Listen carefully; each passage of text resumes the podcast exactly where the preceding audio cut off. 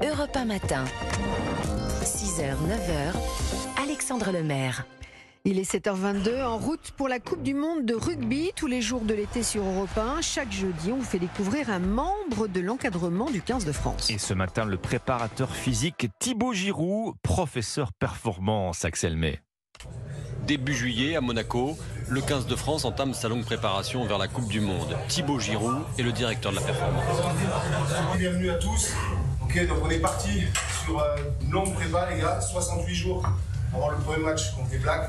Crâne rasé, petit bouc poivre et sel, regard marron, Thibaut Giroud prépare les Bleus à être au top physiquement cet automne. Euh, Parmi les recettes qu'il a jusqu'à présent appliquées avec succès, les entraînements à haute intensité.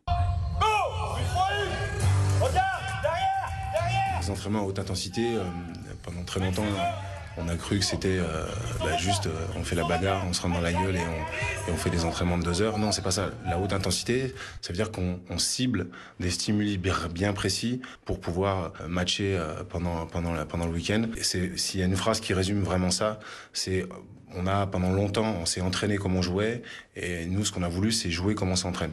Si je prends un exemple d'une Ferrari, si la Ferrari toute la semaine vous la faites rouler à 80 à l'heure et que le week-end vous la faites rouler à 300 à l'heure, à un moment donné, le moteur, il marchera pas. Donc, euh, vous pouvez pas demander beaucoup de choses à des joueurs et à une équipe de très haut niveau le week-end si la semaine, vous touchez pas ces stimuli que vous demandez de toucher le week-end. Donc, encore une fois, on passe de s'entraîner comme on joue à jouer comme on s'entraîne. C'est vraiment la phrase qui résume ce qu'on essaye de faire. Cette préparation pour la Coupe du Monde, si elle est collective, est aussi individualisée selon les profils des joueurs, explique le directeur de la performance, la perf, comme dit Thibaut Giroud. On essaie de vraiment de, de partir sur une préparation, contrairement à 2019, où on, on est sur une précision, une pertinence individuelle. Euh, Toto Dupont, il n'aura pas la- la- les mêmes choses à développer qu'un autre joueur, ou, euh, ou que François Cross, ou que je sais pas qui. À 49 ans, Thibaut Giroud est un sportif accompli, ski, football américain, rugby. Le Grenoblois a même participé aux Jeux Olympiques de Salt Lake City en bobsleigh. Chacun a son parcours de vie, son parcours professionnel. J'ai eu la chance de pouvoir euh, faire plusieurs sports à, à un certain niveau et à chaque fois de repartir de zéro et, et de, de me poser les questions euh, pour pouvoir performer au mieux. Euh, Je pense que ça m'a énormément servi pour le métier que je fais maintenant depuis, depuis une vingtaine d'années. Thibaut Giroud, c'est déjà ce qu'il fera après la Coupe du Monde.